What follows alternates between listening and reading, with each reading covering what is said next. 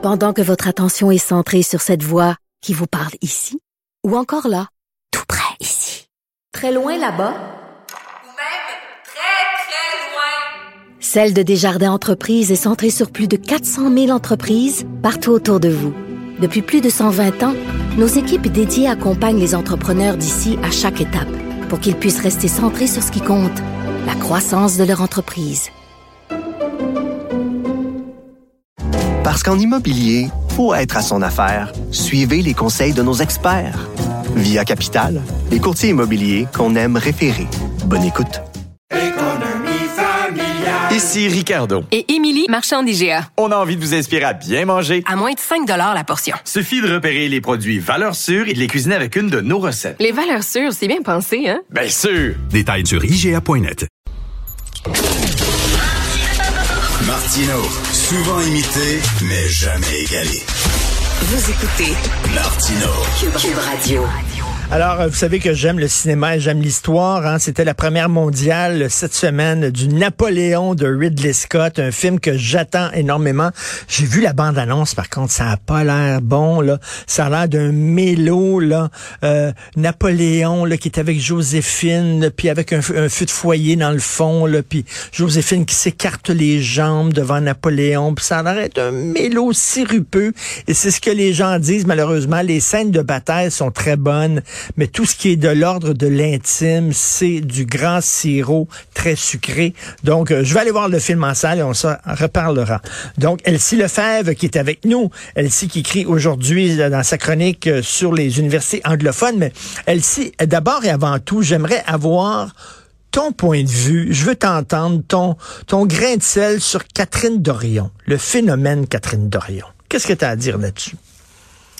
Ah, c'est drôle que tu me demandes ça parce que j'ai pensé écrire une chronique sur Madame Dorion. Je l'ai jamais écrit sur elle. Euh, puis finalement, j'ai décidé de, de, de, choisir un autre sujet parce que euh, il y a toute la trame narrative hein, sur laquelle elle se sent euh, pratiquement agressée par les médias. Donc, je voulais pas contribuer à ce narratif-là. Mais c'est sûr que j'ai une réflexion sur elle. Moi, j'ai été élue, j'avais 25 ans, j'ai été élue jeune, femme. Donc, je peux comprendre je, je, suis pas une révolutionnaire ou une punkette euh, comme euh, Catherine Dorion. Ceci dit, je portais des Doc Martens, puis j'avais les cheveux noirs bleutés quand j'ai commencé mon militantisme au Parti québécois. Donc, euh, je vendais des cartes de membres, je faisais du porte-à-porte. J'ai même participé au Parlement jeunesse comme jeune jeune citoyenne. et donc, mais il y avait des cadres, bref, que je que j'ai respecté. Bon, chacun a son, son niveau de respect des institutions, mais ça pour dire que donc déjà cet aspect-là, moi, ça m'a toujours achalé un petit peu. Tu sais, je peux comprendre, tu sais, qu'on qu'on veut pas rentrer dans le moule, qu'on est une jeune, qu'on que l'habit, là, tu sais, l'habit de député, bon, tout ce, ce, volet-là là, sur la tenue vestimentaire, bon, ça reste futile, mais je trouve que c'est agaçant parce que je trouve que ça écartait du vrai propos. Ben Mais si on revient à son livre, euh, ben c'est ça, parce que Catherine Dorion, moi, sais, comme tu sais, je suis une indépendantiste. C'est ce qui a été le moteur de mon implication citoyenne. Là, c'est vraiment cette idée-là de faire progresser le Québec à travers l'éducation et toutes sortes d'autres choses.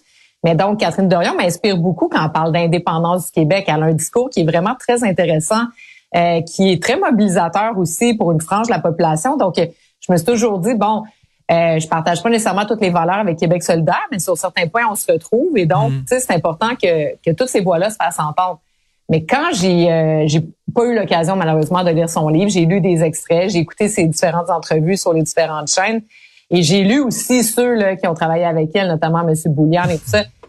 Puis dans le fond, ça corrobore euh, l'ensemble de l'œuvre. Puis la chose qui corrobore le plus, c'est le moment qu'elle choisit pour pour euh, publier son livre.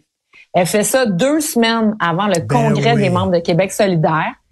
Tu un congrès, c'est pas rien, là. Parce que oui, on dit que c'est un coup de jarnac à, à Gabriel Nadeau-Dubois parce que son vote de confiance. Mais c'est bien plus grave que ça. Les militants là, bénévoles qui donnent du temps dans les comtés, tu ceux qui vendent des cartes de membres, qui font du porte-à-porte, qui font des appels pour faire élire les députés, tout ça, ces gens-là, ça fait des mois qu'ils travaillent sur des résolutions, sur des propositions pour améliorer le programme du parti. Je sais que dans dans l'ambiance, puis peut-être Catherine Dorion, euh, c'est c'est pas son sa tasse de thé là justement de faire ces réunions là puis tout ça. Mais tu sais, je veux dire, c'est vraiment c'est important. Tu sais, les résolutions qui sont adoptées puis débattues, puis des fois, tu sais, dans les médias, on va dire ah ben là ils se sont titinés sur des virgules, mais ces virgules là sont souvent importantes. Ça pour dire que de faire ça, deux semaines avant le congrès, je trouve ça vraiment, euh, je trouve ça, elle, a, dynamite le congrès, Ben parce oui. qu'ultimement, les gens auront même pas le temps de, de réfléchir à ce qu'elle a dit sur le fond, parce que déjà toutes les propositions sont écrites. Fait si elle avait voulu être proactive, ben premièrement, elle l'aurait fait il y a six mois. Comme ça, ben déjà, les gens auraient pu réfléchir à sa vision des choses. Fait deux semaines avant, c'est impossible. Deuxième chose, il y a trois femmes qui se présentent au co-porte-parole qui, tu sais, elles, continuent de s'impliquer, puis, tu donc là, elle leur coupe à elle aussi euh, le sifflet, parce qu'évidemment, Catherine Dorion a une voix euh, qui surpasse euh, la leur. Donc, je trouve ça vraiment Et elle les met dans une drôle de position où elles doivent, les, les trois femmes, euh, défendre leur chef euh, tout en ayant pas l'air de, de lui lécher les bottes. Donc, tu sais, elle les met C'est ça. dans une position très, très délicate qui est pas le fun. Ces, ces trois femmes-là, ils ont d'autres choses à faire que de se prononcer sur le livre de Catherine Dorion. Là. Ben exactement. Donc pour toutes ces raisons-là, je trouve que le, deuxième narratif, si on veut, pas celui de Catherine Dorion, mais celui qui dit que ben c'est elle avant le parti, elle avant les idées solidaires, tu ultimement d'un mouvement, parce que oui, elle était une porte-parole efficace de son parti, mais je veux dire, quand Manon Massé lui dit euh, c'est le temps de, de faire jouer l'orchestre et chacun a son rôle dans l'orchestre, ben c'est ça un parti politique. Chacun a sa responsabilité. Euh, c'est pas pour rien qu'on donne des dossiers à tout le monde parce qu'on veut pas que ça soit une cacophonie puis qu'il y en ait un qui dise euh, je suis pour ci, je suis contre ça. Tu sais, tu sais, donc c'est le porte-parole qui en principe. Donc elle, elle s'en foutait carré. Elle parlait quand qu'elle voulait. Elle donnait ses opinions.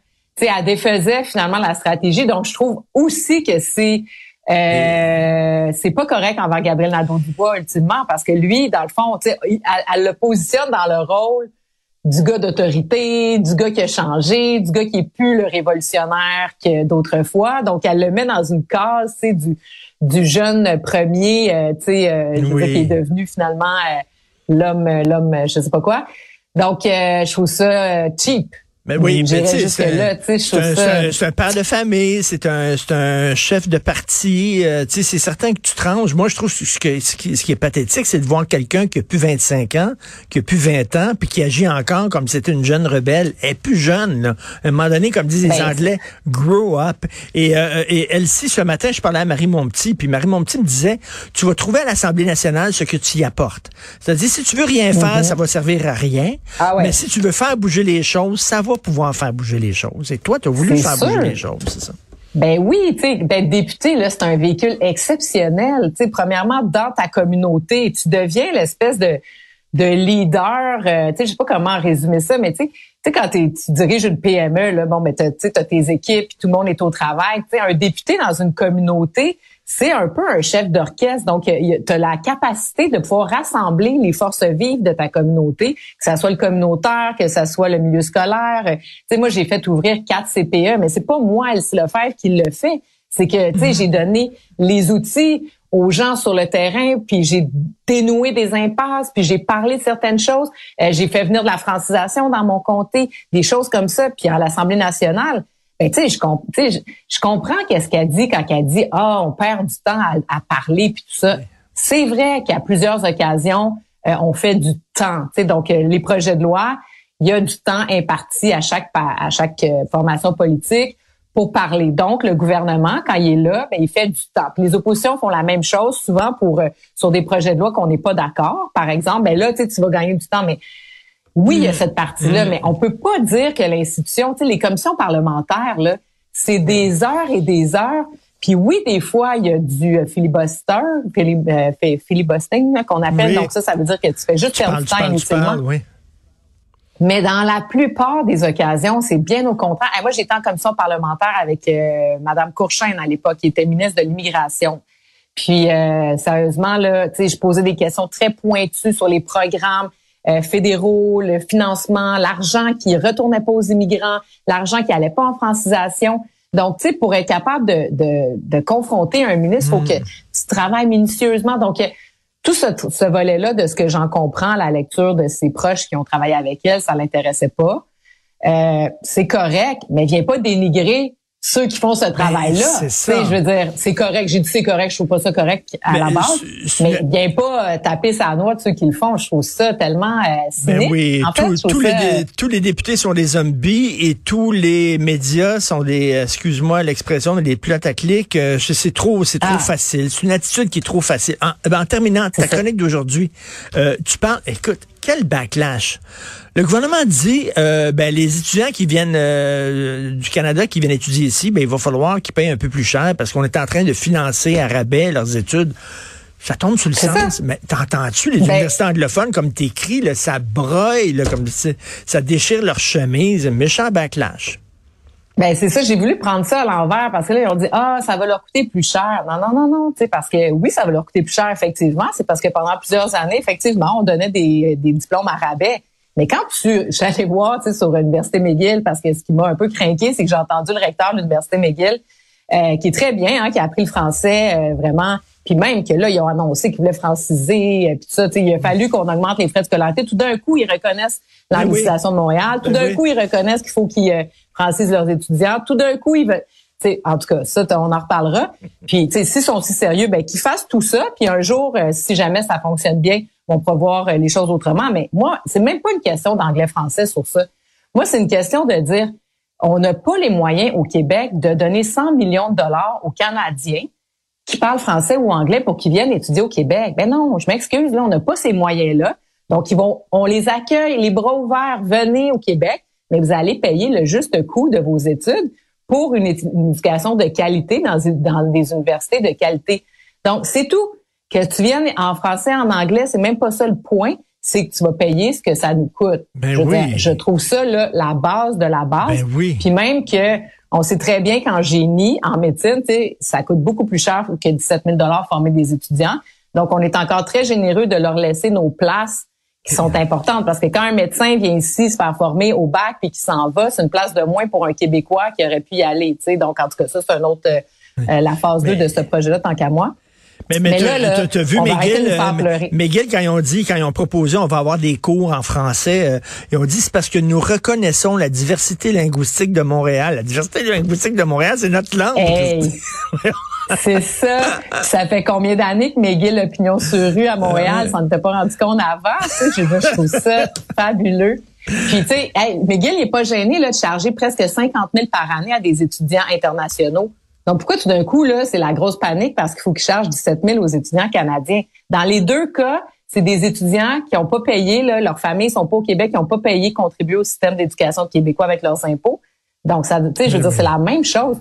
Puis là, si- puis là, quand ils nous disent, on va perdre les talents. Non, non. C'est des étudiants de baccalauréat. là. Les talents, c'est secondaire. Tu sais, c'est deuxième oui, cycle, ben maîtrise, oui. postdoctorat. Là, on peut donner des bourses d'attractivité pour les faire venir. là. Donc, on arrête ça tout de Là, suite. c'est seulement Puis premier cycle. là.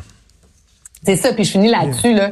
Je veux dire, ils faisaient quoi, là, ces universités-là, il y a pas si longtemps, quand il y avait pas tous ces étudiants-là qui venaient, là, ils étaient pas sur le point de, de fermer les portes. Là. Fait que c'est quoi cette panique-là? Parce que c'est Jean Charest qui a changé ces règlements-là, tu sais, il y a environ dix ans.